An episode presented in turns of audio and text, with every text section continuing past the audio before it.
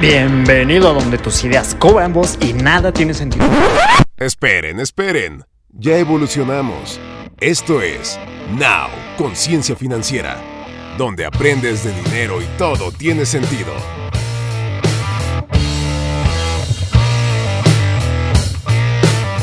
Hola, hola, ¿cómo están?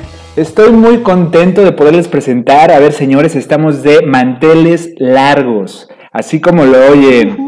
Estamos aquí con Marianita y con Marquito. ¿Cómo están, chicos? Hola, hola, hola. Buenas tardes, días, noches. Lo que Hola. tengan ustedes. Marquito. Excelente, yo feliz de poder estar en esta nueva etapa de nuestro proyecto. Cambiamos de nombre, cambiamos de imagen, pero seguimos siendo los mismos, nada más un poco más estudiados. Así es.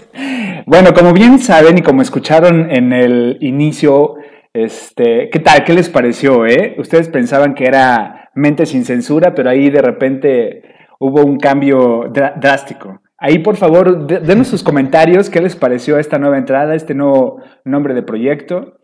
Y este, pero pues bueno, a lo que nos cruje, eh, ¿les parece si entramos al nuevo tema de la tercera temporada de Now Conciencia Financiera? Claro, venga.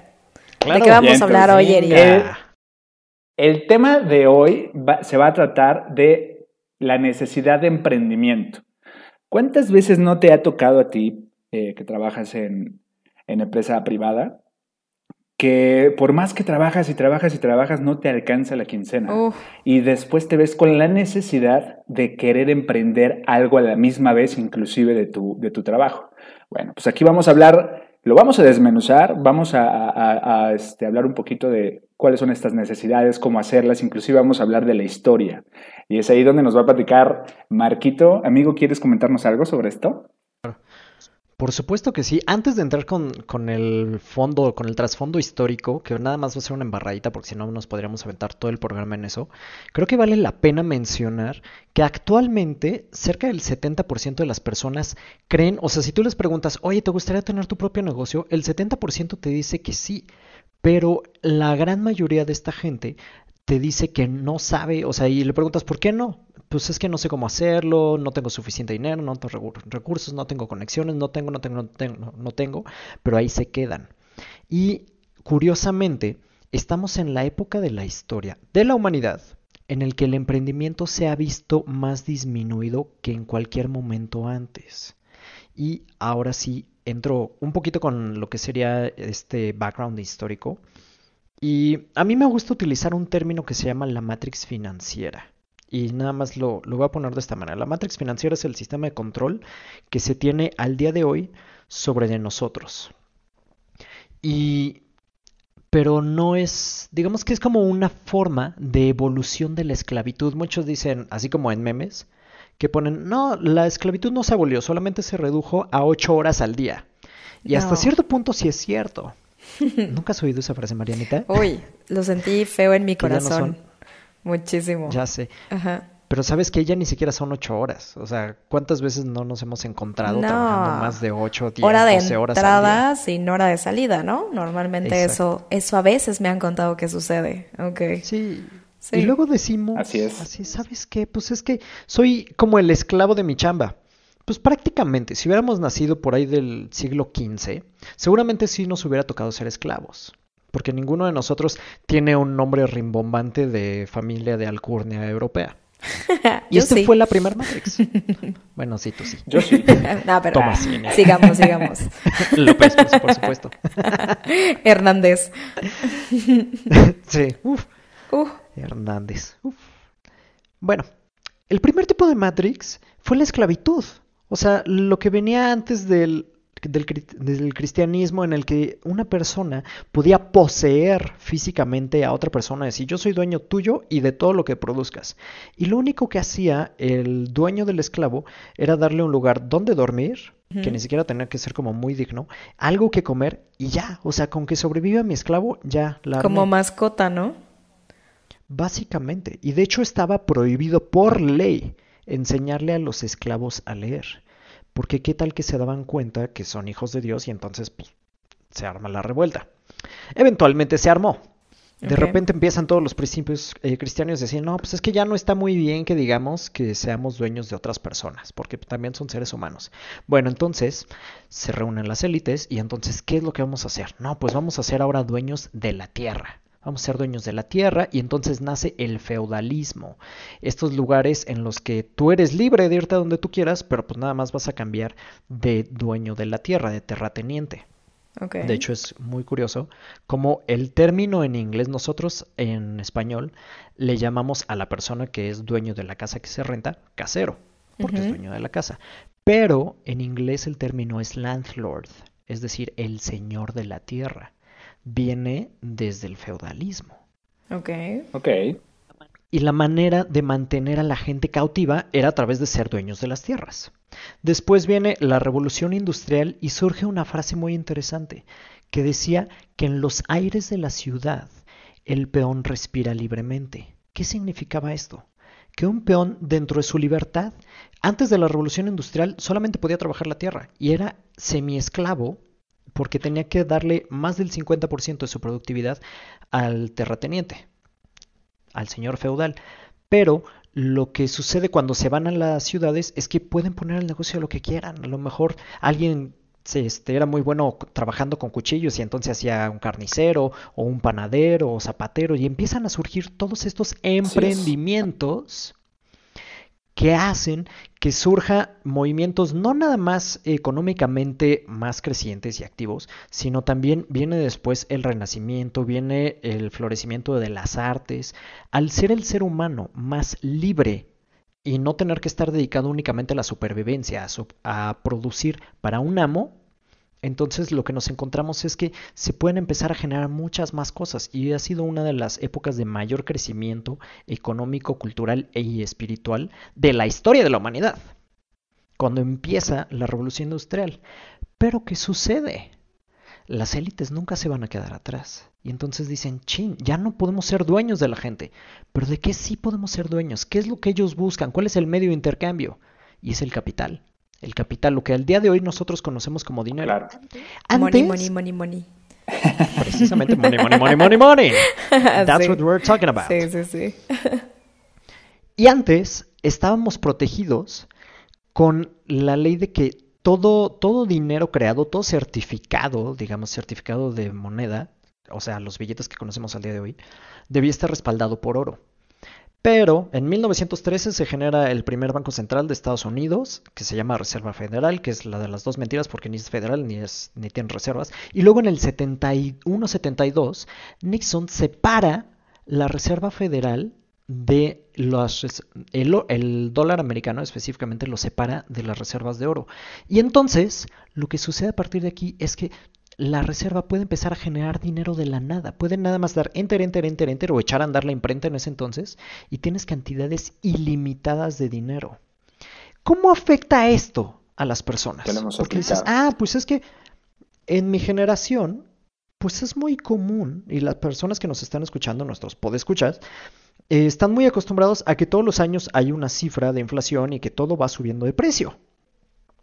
Pero los sueldos no suben a la misma velocidad y aquí es donde entra la necesidad de un emprendimiento, porque ahí es donde tú necesitas ir a la par de la economía. Hay, hay muchas otras cosas que vamos a dedicar después un programa completito para hablar de las matrices financieras, sí, sí, sí. porque si no me voy a aventar media hora más aquí hablando. Espero que sigan despiertos. No, claro, y, es súper importante, como bien lo comentas, Marquito, eh, entender un poco las bases. Un poco fue una embarradita, pero es muy importante para saber dónde surge esa necesidad de, emprendimiento, como bien lo mencionas. Eh, y está bien curioso, porque también comentaste un dato este, estadístico del 70% eh, de las personas te dice, sí, yo quiero emprender. Pero ¿cómo? Esa, es la primera pregunta que nosotros los emprendedores, porque nosotros tres hemos emprendido cada quien en sus ramos independientes, ya después les hablaremos, o inclusive un poquito más adelante les podemos platicar. Pero, ¿dónde surge? Bueno, ya sabemos dónde surge, pero ahora ya tengo la necesidad de emprender.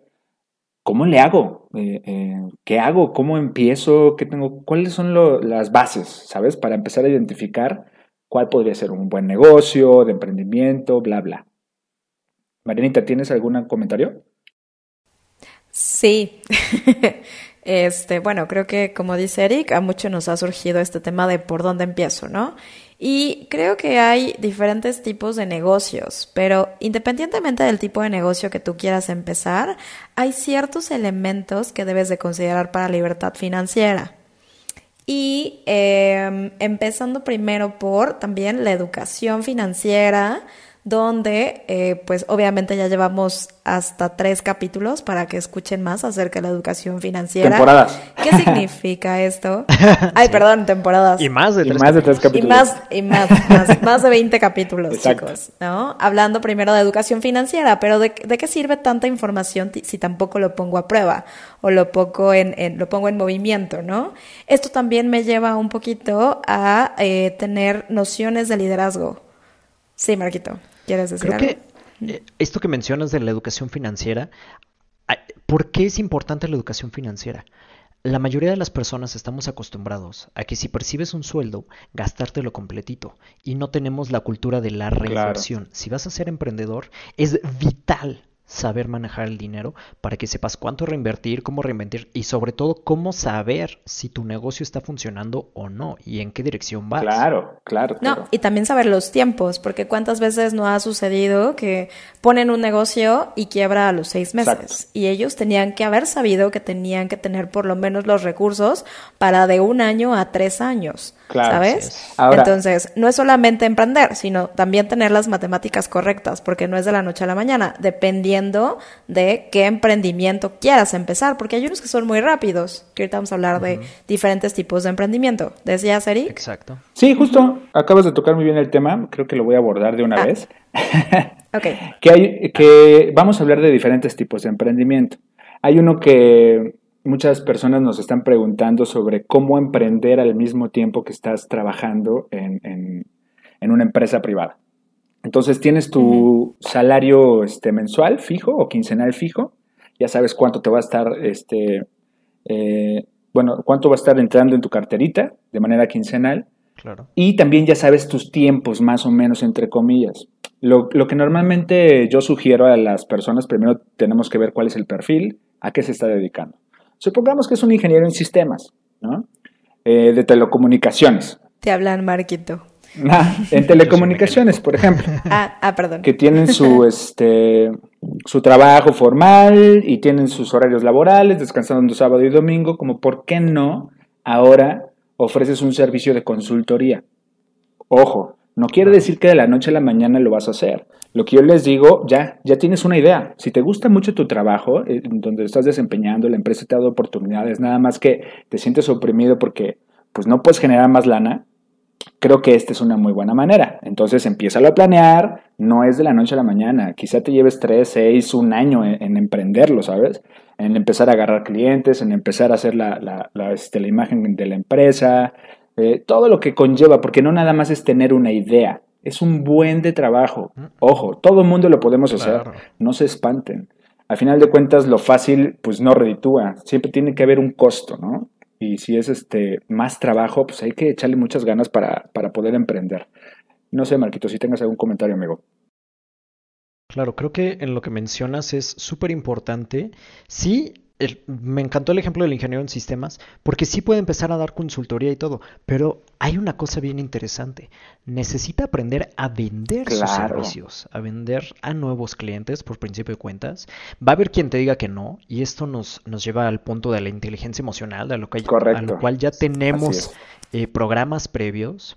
O sea, tienes que aprender a administrar tu negocio, tus tiempos, tus clientes, cómo tratar a un Así cliente. Porque a lo mejor te compra una vez y pudo haber sido un cliente de por vida, pero como yo me considero muy buen ingeniero y pues a lo mejor sí lo soy, pero le hablé de tonto, no bajé a mi cliente, pues en la vida me va a volver a O el servicio que le das, soy amigo. yo. ¿No?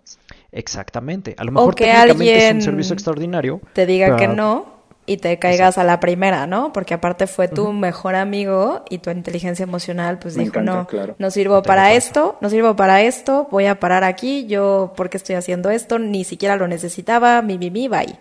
¿No? Sí. Sí. Contarte esas historias es muy Sí, peligroso. Creo que sí. entra dentro del tema de, de, sí inteligencia emocional, el coeficiente de adversidad y yo lo englobaría todo esto en liderazgo. Claro. Exacto. Claro. Pues en, en saber liderarte a ti. Y así como tu jefe te diría, ah, pues no salió, vuélvelo a hacer, porque te pago para que estés aquí todo el tiempo, pues igual, ser un, un jefe duro Es contigo. súper mismo. importante eso. Sí, Marinita. Sí, eh, yo quisiera hablar también un poquito como del lado de las mamás, ¿no? De, de estas amas de casa que de pronto dicen, bueno, pues yo no tengo una licenciatura o soy ama de casa full time y pues no me da tiempo, ¿no? Porque también ser ama de casa es un trabajo, Claro. ¿no? Y señor trabajo. Y, y señor trabajo, ¿no? Es 24/7, ¿no? Entonces, eh, también una forma de emprender puede ser cuántas mamás no hemos eh, conocido que venden Betterware, Tupperware. Andrea, Avon, Tupperware, Oriflam, ¿no? Es, es un recurso que también se aplaude porque es Por un dinerito extra donde también empiezas a construir algo bien importante que se llaman relaciones públicas. Las relaciones públicas es una de las ramas más importantes del emprendimiento. Empiezas a conocer gente o gente que no conocías por el recomendado de un recomendado o por el referido de alguien, ¿no? Y uno nunca sabe cuándo esas relaciones públicas pueden llegar a ser un cliente, un cuate o tú incluso conectar a gente con otras personas. Es decir, ¿qué tal que yo vendo Avon y una de mis clientas es abogada y mi sobrina necesita un abogado, entonces yo los conecto y empiezo a crear relaciones públicas también entre mi gente, Claro. ¿no? Eso es también parte del emprendimiento, ¿no? Ibas a decir algo, Eric. Sí, que estés, sobre todo que estés sobre, con los pies sobre la tierra, que seas realista, ¿no? No sé, yo me he encontrado muchas veces con gente muy capaz, pero trae inclusive trae mucha energía. Para emprender necesitas energía, ¿no? Y todo el tiempo estar pensando en tu trabajo, todo el tiempo en el negocio. ¿Qué vas a hacer? Ahora, ¿cuál es el siguiente te paso? Claro, mentalidad de crecimiento. Siempre en automático se te activa el chip, ¿va? Siempre y cuando hayas elegido bien el negocio que quieres. Entonces, eh, a lo que iba es de que me he encontrado con muchas personas que tienen las ideas, pero en vez de aterrizarlas, quieren empezar desde arriba. Y dicen, yo soy el director de esta empresa. ¿Por qué? Pues porque lo pueden hacer, porque él lo puede poner y yo soy el director, yo soy el, el creador de esta Claro. empresa. Entonces, Porque yo y mi asistente, que soy yo, nos autonombramos directores, ¿no? Así. exacto. Como estos memes de la misma vale. persona dándose instrucciones, ¿no? Y es la misma porque es el único director. Me encanta. Sí, Me encanta. Y regañándose y aparte llegando temprano. Ajá. sí, sí, sí. sí. Dándose bonos Sí, de así, ¿no? productividad y todo, ¿no? Sí, O sea, está... porque, porque mi jefe me lo dio y es el mismo, ¿no? Entonces está genial, eh, no demerita, hay muchas personas que sí lo pueden hacer así, comenzar, y eso está bien, pero de verdad hay que empezar desde abajo. Si bien es cierto que te pusiste que eres el director, porque lo puedes hacer, porque tú eres el que creó la empresa, supongamos la consultoría, vamos a hablar del mismo ejemplo, de la consultoría de telecomunicaciones. Entonces, este, pues ya, ya, tienes, ya eres el director, pero hay que conocer todo lo de abajo. Hay que empezar a creer, hay que. A, creer, a, a crecer, este, a planear, hay que ver si necesitamos recursos humanos, personas que nos ayuden, algún colega, eh, muchas, muchas cosas para ver cómo vamos a dar el servicio, porque haz de cuenta. Muchas veces dicen, ah, yo ya tengo el, el, este servicio, este es el proyecto que le voy a vender a tal empresa, pero no saben cómo ejecutarlo, ¿no? No saben ni siquiera cómo funciona, no saben ni siquiera si van a poder ayudar al cliente. Y ya se aventaron. no tienen incluso la capacidad interna, o sea, a lo mejor necesitas dos, tres, cuatro personas Mm. para implementar ese proyecto y pues eres uno solo encanta. y aparte tienes un empleo. Entonces, Claro. creo que sí es importante poder dimensionar el tamaño de los proyectos. Así es. Eh, sí. Ahora, quisiera dar un paso atrás y retomar un punto que dio Marianita que me parece súper A ver, importante, échamelo. Que es estos, estos emprendimientos de los negocios basados en casa. O sea, poniendo el ejemplo de la señora que vende Tupperware, Betterware, todas las marcas que ya mencionamos, ¿no? Oriflame. O sea, las empresas, ya le quieras llamar de venta directa o de multinivel. Esas empresas, la verdad, son, y lo digo por experiencia propia, y Marianita no me vas a dejar mentir, son de las que te pueden dar el mejor entrenamiento en liderazgo, en emprendimiento, en inteligencia emocional, y la verdad, a nivel financiero, es, son los emprendimientos más baratos para comenzar. Porque si tú quieres poner, por ejemplo, un puesto de papas o pues quieres poner una taquería o algo, necesitas pues invertir en infraestructura, necesitas el tiempo, a lo mejor necesitas contratar a alguien o tú eres el que abre, cierra, corta los tacos, calienta las tortillas, prende el foco, apaga el foco, etcétera, etcétera. Pero necesitas como un capital de inversión considerable. Sí. Y estas empresas de venta directa, pues realmente no son inversiones tan grandes y tú puedes realmente escalar el tamaño de tu negocio a dimensiones más allá de lo que te puedes imaginar por la estructura de los planes de compensación, de cómo está puesto. Obviamente yo le recomendaría a alguien, si se quiere meter en esos temas, que investigue los planes de compensación, Claro. liderazgo. Hay que tener visión, éxito, amigo, para, etcétera, para emprender y sobre todo este, esta mente que está aprendiendo constantemente, ¿no? Y que esté activa, Sí. y que esté activa en todo momento. Totalmente. Que creo que, que creo que algo rescatable, a ven- eh, mencionando la venta directa o como mundialmente conocidos network marketing, hay también como todo un tabú, ¿no? O sea, hay gente que, que opina cosas muy buenas, muy malas. Yo siempre que llega alguien a ofrecerme algo, es como, ok, déjame reviso qué es, qué producto es, pero como dice Marquito, ¿no? Si tú nunca lo has hecho, creo que sí ayuda como a tener esta base de capacitación Claro. que te enseña paso a paso de cómo hacer un emprendimiento, sea que te lleves dinero o no te lleves dinero, porque también hay el otro típico de network marketing que te dice, sí, en tres meses te vas a ser millonario. Y es como, ajá, ¿no? Ajá, no es Sí, cierto, no es cierto, ¿no? Y luego la gente dice, es que me prometieron que iba a ser millonario en tres meses y no funcionó, entonces me harté y me salí. Entonces, ojo, funciona muy bien como servicio de capacitación, que era la parte que decíamos de las bases para el emprendimiento, pero también tienes que ser realista, ¿no? Tienes que ser realista y también a eso hay que dedicarle tiempo, Claro. no porque te digan, oye, le vas a dedicar una hora al día y con eso te vas a hacer millonario, tampoco, o sea, tenemos que ser realistas, ¿no? Uy, sí. Eric, ibas a decir algo. No, Marquito, te paso la palabra, amigo. Y sí, luego yo. te la Ah, paso. ¿Sí? Ah, gracias, amigo. Creo que tienes ahí toda la razón. O sea, sí se requiere meterle mucho tiempo. Sí. O sea, de experiencia personal. Yo estuve en una empresa de redes de mercadeo. Ahorita desarrollo uno- un tema de liderazgo y de educación financiera. Y a mí me llevó año y medio alcanzar un ingreso pues de más del doble de lo que era mi empleo anterior. Y además, pues está al nivel de un buen gerente eh, dentro de México. Y realmente, y fue un año y medio de estarle pegando duro, duro, duro, duro, duro. O sea, de que terminaba a la una de la mañana. Pero al Sí. final del día se vieron los Exacto. frutos.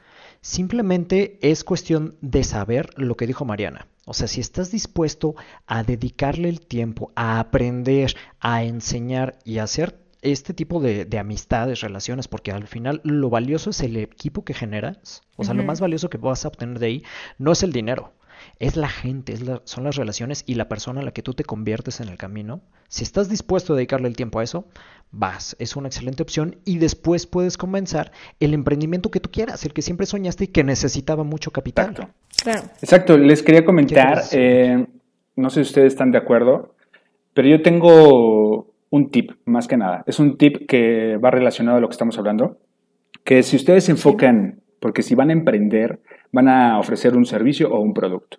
De cualquiera de las dos maneras, tienen que ofrecer el servicio para vender el producto, si fuera en el caso del producto.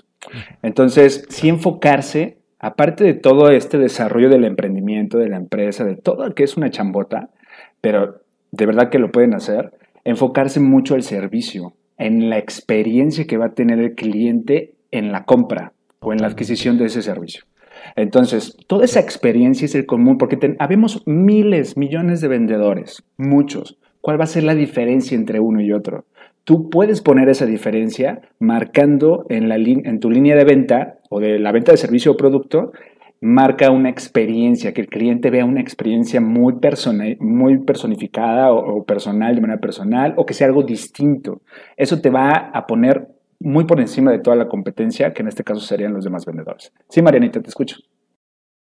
Justo de lo que hablas, Eric, hay un libro que ahorita recordé que se llama La experiencia Starbucks, Venga. ¿no? Que es esto, es esto. O sea, ¿qué vende Starbucks? Vende café. Cualquiera puede vender café, ¿no? Cualquiera puede vender café. El jarocho vende café, Nescafé, o sea, Nestlé vende café. Bueno, bueno, Nespresso, Nescafé. ¿Qué es lo que vende Starbucks? Vende exper- experiencia, Claro. justo, ¿no? ¿Y qué hace? Que tu producto le puedas aumentar tres veces el costo y la gente sigue yendo. Claro. Y aparte haces una franquicia, ¿no? Y aparte, cada que pongas una franquicia, esa franquicia se va a llenar, sea donde sea, así estén a una cuadra. Digo, nosotros que estamos en la Ciudad de México, nos les ha pasado que en la misma colonia hay dos Starbucks a dos cuadras y los dos están llenos. ¿Pero en por la misma qué? plaza. Sí, en la misma plaza puede haber hasta tres Starbucks, ¿no? Claro. Entonces es eso, justo, la experiencia, lo que me hace sentir, lo que me dio, no es tanto el producto, porque Starbucks en realidad no es un buen café. Así es. O sea, a a nosotros que nos gusta el café, Starbucks no es el más rico, pero yo quiero que mi vaso diga, Mariana, buenos días, carita feliz, ¿no? Y no es lo mismo llegar a la oficina con mi vaso de Starbucks a mi termo Claro. Es la experiencia, ¿no? Entonces los recomiendo muchísimo. Justo habla eso y eso es experiencia hacia el cliente. ¿Qué me hizo sentir? Así es. Justo, justo, justo. Eso es un tip y es de mucho valor. Échenle ahí un coco. Oigan, voy a hablarles de algo muy, muy diferente. Se me acaba de venir a la mente pensando en qué este, licenciatura o qué carrera normalmente emprenden más rápido.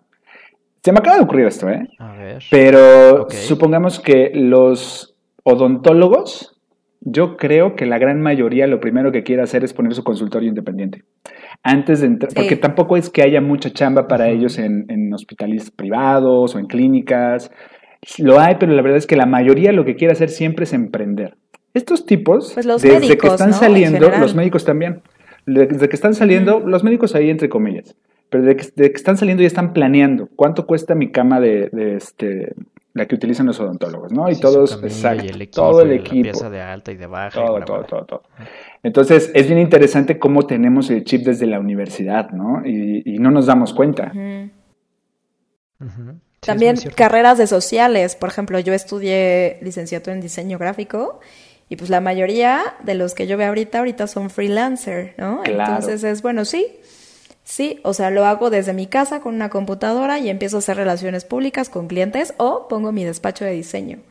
O sea, eso es mucho mejor que te contrate una empresa. ¿No? Sí, no sé los ingenieros, Marquito. Los ingenieros no, los ingenieros les encanta ir a la oficina.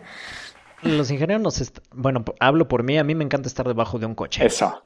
Ok. O sea, yo, o sea, de hecho, una de mis razones cuando yo empecé así a emprender, dije, yo lo que quiero es poder estar debajo de un coche sin que nadie me moleste 15 días si me da la gana. O sea, a mí me fascina estar así arreglándolo y moviendo y luego probar el carro a ver si corre más o si ya le fregué los frenos. O sea, es eso es a mí mi pasión. Oye, amigo, hablando O de sea, emprendimiento, alguna, en algún emprendimiento que te has aventado en- a lo largo de tu vida, que eres súper chavo, obviamente, pero, chavo, pero con sí. mucha experiencia, entonces, ¿alguna anécdota que nos quieras contar de algún emprendimiento, sobre todo fallido? Uy, fallidos. Ah, sí, falta de conocimiento. Uno de los más simples que les puedo compartir fue que con un amigo de la universidad en el que estuve eh, en la materia de física, eh, en tronco común, él tenía un hermano que vendía insumos para tortillerías y dijo, no, es que se le gana muchísimo dinero y ta, ta, ta. Y me presentaron unos números ahí sobre las rodillas. Y me dijeron, no, pues nada más necesitamos, ¿cuánto fue? Como 25 mil pesos para empezar. ¿no? Así, para poder comprar el papel grado alimenticio, porque las tortillerías van a necesitar eh, tener papel grado alimenticio, ¿no? Y entonces las vendemos y tarará, y le ganamos tanto. Y le vendíamos a las tortillerías todo, o sea, el papel, el grafito, el antiadherente, el mejorador para la tortilla, todo menos la masa. Ok, Que yo creo que el negocio está en la masa. así es. Y, o sea, vendíamos, pero como no teníamos este conocimiento, esta educación financiera real, 13 meses después y 130 mil pesos perdidos después, decidimos cerrar el negocio. Así Uh. fue de, esto no está funcionando. Uh, Por eso fue que hice hincapié cuando dijo Marianita en, en el emprendimiento y en saber sentir tu Claro. negocio, ver en dónde está fallando. Ya después, con más conocimiento, me puse a hacer como que el estudio, dije, ¿qué fue lo que pasó aquí? Lo que pasó fue que nunca alcanzamos nuestro eh, punto de equilibrio. Nosotros necesitábamos vender 72 mil pesos al mes para sustentar nuestros gastos y el mes que más habíamos vendido fueron 60. Entonces, pues nunca No daba. pues salimos. nunca, No números rojos. Sí. completamente. Eric, Pero no tú que has emprendido, por ejemplo, que nos puedas compartir, que pueda ayudar a la gente para saber qué no hacer. Justo así como Marquito. Pues miren, eh, ahorita justamente estamos emprendiendo lo que es toda esta, esta nueva empresa Now Conciencia Financiera. Va viento en popa. Eh, después les hablaremos a detalle sobre esto, pero justo a la par, eh, resulta, les platico un poquito que adquirí una empresa, el 10% de una compañía que hace pelotas de béisbol. Más allá del decirles que se adquirió y todo esto, es el por qué se adquirió. eh, por la necesidad de, ayudar justamente a una empresa familiar que por tener malas finanzas y por no saber cómo gestionar su, negocio desde cero, este, se les estaba yendo para abajo, tanto así que a la quiebra ya lo iban a, malbaratar. Entonces un amigo este, conocido de ellos me invita a ser socio acá para ayudarles. Pero ahí vienen los ejemplos. Primero, si tienes una mala administración, lo que hacían era este, vender, hacían la producción, vendían, ya tenían su cartera de clientes y una vez que les entraba la lana, pues se gastaban el 80, el 90% de los ingresos. Y les quedaba ahora un 10% para invertir, pero pues no les alcanza. Para las materias primas, para empezar. Sí, no, ni para el material. Exacto. Entonces tuvimos que hacer una serie de ajustes, meterle estrategias comerciales, o sea, prácticamente es un emprendimiento a la, misma par. Ahora, otro detalle que también se, se observó, o yo lo que vi, es de que de repente nos llegaban clientes que sí te pedían, no sé, dame 15 mil pelotas en menos de un mes. Y entonces lo que hace la familia es, no, sí, que quién sabe que ya tenemos ventas, ventas, ventas, y es lo que quieres, ¿no? Eh, pero ¿qué crees? Tuvimos que poner un stop y decir, espérenme, porque nuestra capacidad de producción no nos va a dar para poder solventar esas pelotas, esa cantidad de pelotas. Tenemos que saber que nosotros la capacidad que tenemos ahorita es de 1200 pelotas a la semana. No le vamos a llegar. Antes de decirle sí al cliente, pues exacto, vamos a ver y analizar qué, posibilidades podemos hacer eh, no sé, mandar a maquilar otras. El chiste es darle el servicio y tener ese cliente contento, pero no podemos este, decirle que no, que, que, sí y luego no darle la, incluso negociar el total de las pelotas, ¿sabes? Entonces, es ese tipo de cositas y detalles que uno no lo trae en el radar hasta que ya esté en el juego. Hasta que ya estás ahí y dices, híjole, no podemos decir que sí a esto, no podemos decir, no te puedes comprometer, ¿sabes? Hay que ser muy meticuloso y este, hacer bien las estrategias. Ese es el, ejemplo que te podría dar Marianita. No sé si tú quieras agregar algo. Yo, tengo un, un, tip. Yo tengo un tip. Marianita. Sí, gracias. Eh, yo sí emprendí tres años redes de mercadeo, network marketing, no voy a decir la compañía, pero la verdad es que yo gané creo que dos meses dinero y todo lo demás no gané absolutamente nada y perdí muchísimo dinero, ¿no? ¿Qué aprendí de eso? Aprendí justo lo que estamos hablando el día de hoy, ¿no? Eh, de nada sirve también si tienes demasiado conocimiento pero no lo pones en práctica y crees que con una hora al día te vas a hacer millonario en dos meses. Entonces, sí adquirí muchísimo conocimiento, ¿no? Redes de mercadeo, pero tampoco lo puse en práctica porque aparte también trabajaba muchísimo, trabajaba más de ocho horas al día. Entonces, pues también te oh. mienten, ¿no? Y te dicen, ah, con una hora al día la vas a armar súper bien, tú no te apures, o sea, ¿no? Claro que no. Entonces, ese es el tip que yo les doy. Necesitas dedicarle. Claro, necesitas dedicarle casi igual que un trabajo tradicional.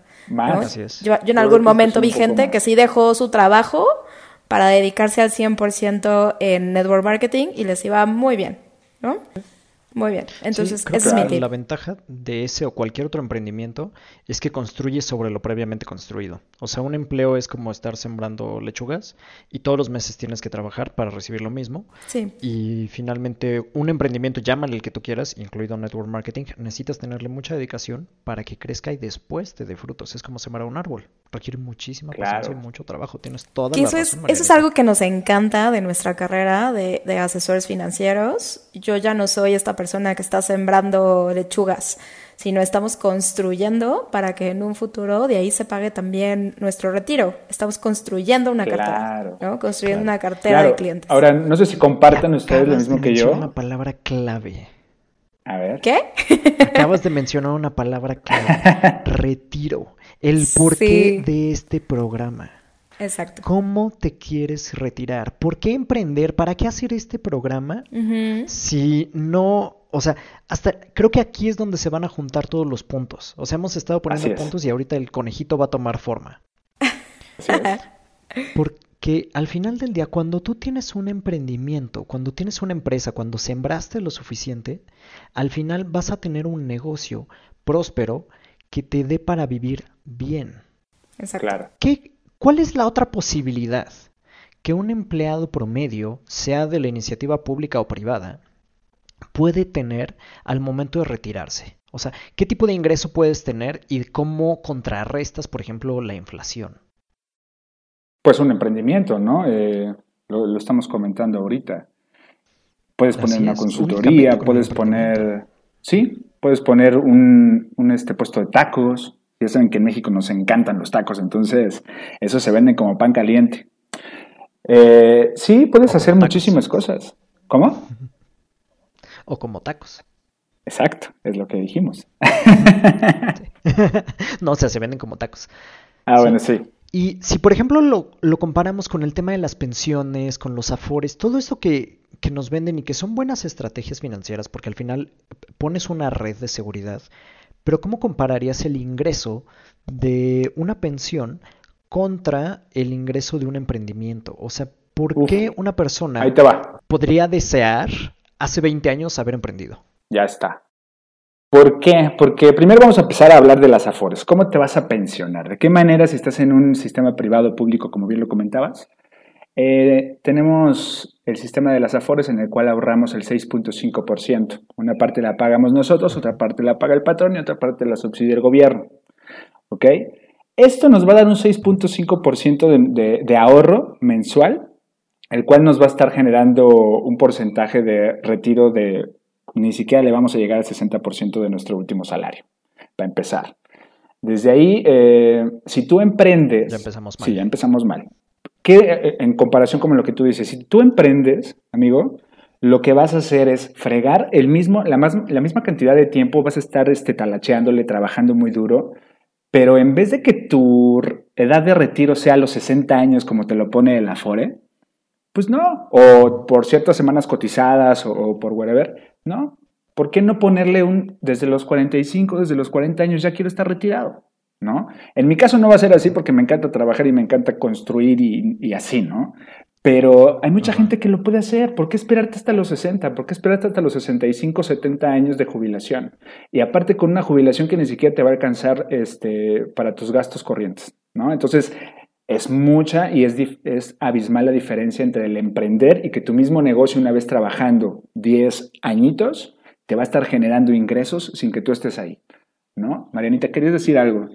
Marianita, quiero decir algo. Sí, hablando, digo, el, tema del retiro es un tema muy importante, pero nada más como un punto muy rápido. Eh, los libros dicen que para tener un buen retiro, por lo menos deberías de tener tres fuentes de ingreso pensando en que tuvieras una pensión, o sea, check, si es que la tienes, está bien. La segunda es un negocio justo o un emprendimiento. Y la tercera es un bien inmueble o un bien raíz. ¿Para qué?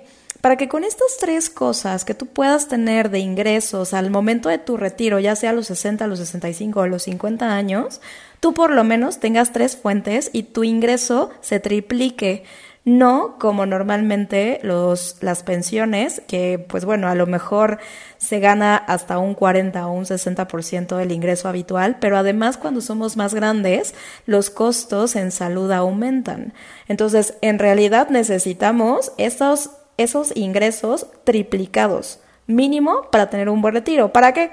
para que también, si tienes un buen inmueble, un bien inmueble, perdón, y no sé, sucede un temblor y ya te quedaste sin bien inmueble, por lo menos tengas otras dos fuentes más, ¿no? Que sea tu este negocio y que tengas también tu fondo para retiro o tu pensión. Un plan personal de retiro o tu pensión. Si tu pensión es muy chiquita, pues por lo menos lo complementas con tu negocio propio. Ya pensando en el peor de los casos, que tu negocio propio tampoco dé o dé a futuro, eh, por lo menos tendrías tu bien inmueble y la pensión, ¿no? Entonces, eso es lo más importante para un retiro feliz, que tengas diferentes diversificar. ingresos. Diversificación de ingresos. completamente. Sí. Y de hecho, complementando el punto de Marianita, o sea, la, el retiro o la jubilación, porque me encanta lo que dijiste, yo no me quiero retirar porque me encanta lo que hago, no me quiero retirar a los 40 porque me encanta lo que hago, me encanta construir, pero creo que sí te puedes jubilar que es no depender de un ingreso per se. De acuerdo. Y voy a citar una frase que dice mi mentor, que a su vez extrajo del programa de solvencia financiera, que dice, la jubilación no es una función de la edad, como bien decías, sino es una función de ingresos pasivos. O sea, de que los ingresos pasivos cubran y excedan tus gastos fijos. Que mantengas, que puedas mantener tu nivel de vida a través de estos ingresos que ya nos describió Mariana, eh, sin tener que trabajar o depender de un empleo. Claro. Es correcto. Claro, un ejemplo que tenemos este, nosotros chicos es justamente que nos daba un pavor al emprender, pero a mí, bueno, voy a hablar de, mi, por mí, ¿no? Pero me da un pavor el, soltar la iniciativa privada y mi, todo esto para emprender. Se me hizo dificilísimo. Lloré sangre, si quieren así decirlo o verlo. Y una vez que, este, que ya estuve del otro lado, como que sale tu cabecita así y ve la luz y dice, ya estoy del otro lado. Y le empiezas y le sigues porque ya estás enrolado, ¿no? Y sigues trabajando, trabajando. Cuando menos te das cuenta, amigo, y Marianita, ya no importa si no trabajas este mes. Se escucha muy payaso, ¿no? No es que te llueva el dinero ni que estés así bañándote en oro. No, no, no, Pero lo que me refiero es de que si pasa algo en este emprendimiento que no te dio los recursos necesarios o si te enfermaste y no pudiste trabajar todo el mes, este, pues no pasa nada. Porque te van a seguir cayendo esos, esos piquitos o esa lanita y tú vas a tener ahí tus sueldos, como dices tú, Marquito. Entonces, Así es porque pero antes es trabajo, y es lo que mucha gente no quiere hacer. Dice, ay, pero ¿por qué? Si estoy bien cómodo aquí, te tengo mi horario laboral de, no sé, de 6 a 5, de los cuales empiezo a trabajar a las 12 del día, ¿no? Entonces dices, oye, está la diferencia. Nuestro chip está tan cambiado que ahora trabajamos sábados y domingos, no importa si en vacaciones, de verdad, ya no sabes ni, ni, ni no hay ningún problema, ¿no? Prácticamente. No sé si quieren eh, agregar algo más, chicos. Híjole, creo que nada más sí quiero mencionar dos cosas muy importantes, bueno, que me parecen importantes. Hace ratito Marianita decía que no, no creas que por una hora al día vas a volverte millonario. Y me, me, lleva a uno de los libros que más me han gustado acerca de educación financiera, que se llama El hombre más rico de Babilonia. Y recuerdo que les voy a compartir dos de estas leyes. Y una dice, el oro escapa al hombre que invierte sin conocimiento experiencia propia. Sí es cierto, sí es cierto. Así es. Y luego, otro dice, invierte prudentemente tu dinero. Sí. O sea, no solamente es con conciencia, no es con conocimiento únicamente, sino también de manera prudente.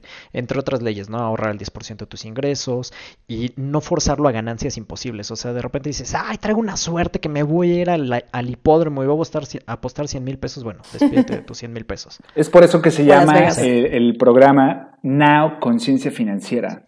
Estamos ayudando a los amigos a ser conscientes y a tomar decisiones financieras de manera consciente. Marianita, ¿Qué concluimos, Marianita? Bueno, concluimos que para lograr la libertad financiera, el emprendimiento es inevitable, ¿no? Y estamos hablando de libertad financiera justo pensando en ¿Qué voy a hacer cuando cumpla 60? ¿O qué voy a hacer de mi vida? ¿Qué voy a hacer en un futuro? O de pronto tampoco depender del dinero, sino si me da la gana irme un año a viajar por Europa, que lo pueda hacer y que mi negocio siga fluyendo, ¿no? O que tenga diferentes fuentes de ingreso. Que eso está increíble. O sea, hay algo que, por ejemplo, me lo dijo muchas veces mi coach. Venimos a esta vida a ser felices, ¿no? ¿Por qué no empezar a hacer hobbies? O cosas que queremos hacer y que nunca hicimos porque no teníamos dinero y que llegue ese momento en el que digas, el dinero no importa, ¿qué quiero hacer hoy? Quiero echarme, no sé, una pintura, quiero irme a viajar, quiero armar un coche, quiero... Emprender otro negocio. Etcétera. Emprender o quiero dedicar un día a o alguna obra de caridad. A lo mejor acaba de ser un terremoto y quiero irme a ayudar a la gente a reconstruir casas. Claro, tengo una amiga que, que, su, su, su, propósito es, no sé, recoger perritos de la calle y hacer albergues. O sea, lo que tú quieras, lo que tú quieras. Y esta vida de verdad es para vivirla, para ser feliz y que tampoco dependas del dinero, que eso sea una causa, que no puedas emprender nuevas cosas. Porque creo que todo mundo tiene buenas ideas. ¿No? Todo mundo tiene buenas ideas de negocio. El problema es que no tenemos estas bases para un emprendimiento.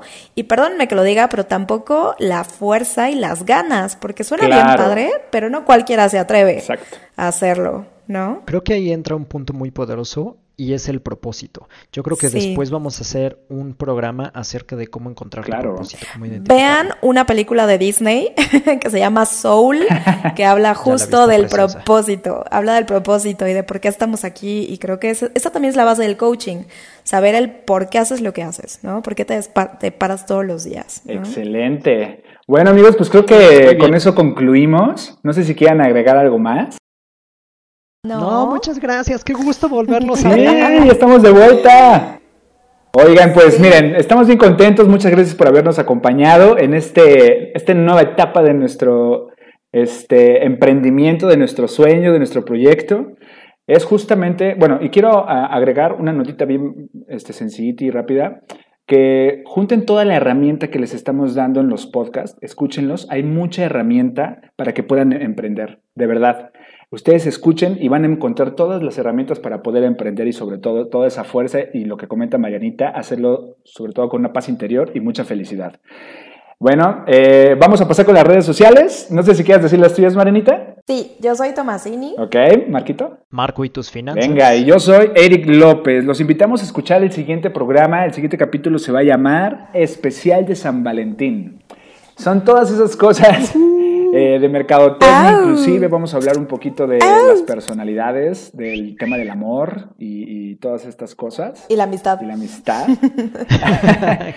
Pero bueno, el, espéranos en nuestro siguiente capítulo. Eso es todo por hoy. Les mando un abrazo fuerte. Adiós. Bendiciones, adiós. Bye bye. Gracias por habernos acompañado. Esto fue todo por hoy. Esto es Now, Conciencia Financiera.